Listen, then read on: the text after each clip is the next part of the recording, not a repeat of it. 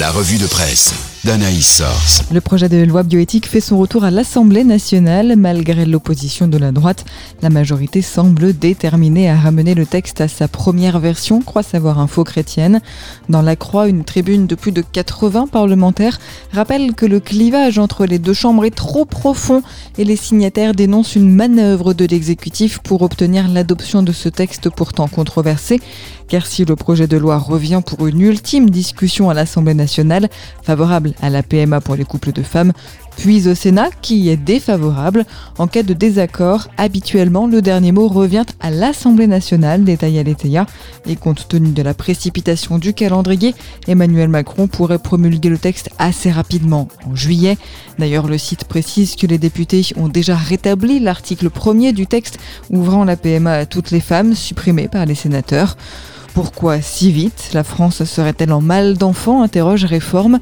Eh bien oui, les Français n'ont jamais fait aussi peu de bébés depuis les années 1970, en cause d'une politique familiale inadaptée et inefficace et une profonde évolution des modes de vie.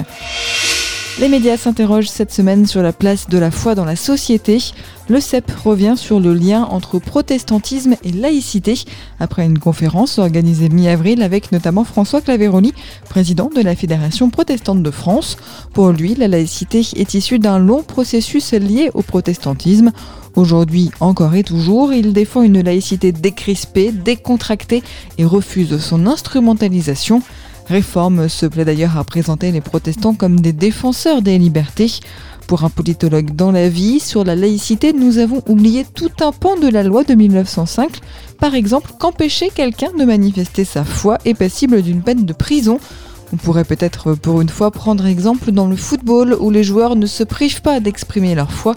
Après Olivier Giroud, Thiago Silva honore le Seigneur pour la victoire de Chelsea, titre info chrétienne, en lien avec la victoire des Blues en Ligue des Champions.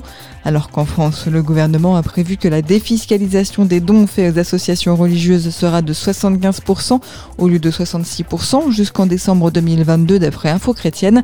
Aux États-Unis, la perception par l'Église d'au moins 3 milliards de dollars d'aide de soutien aux entreprises et au secteur non lucratif suite à la pandémie fait débat selon la Croix.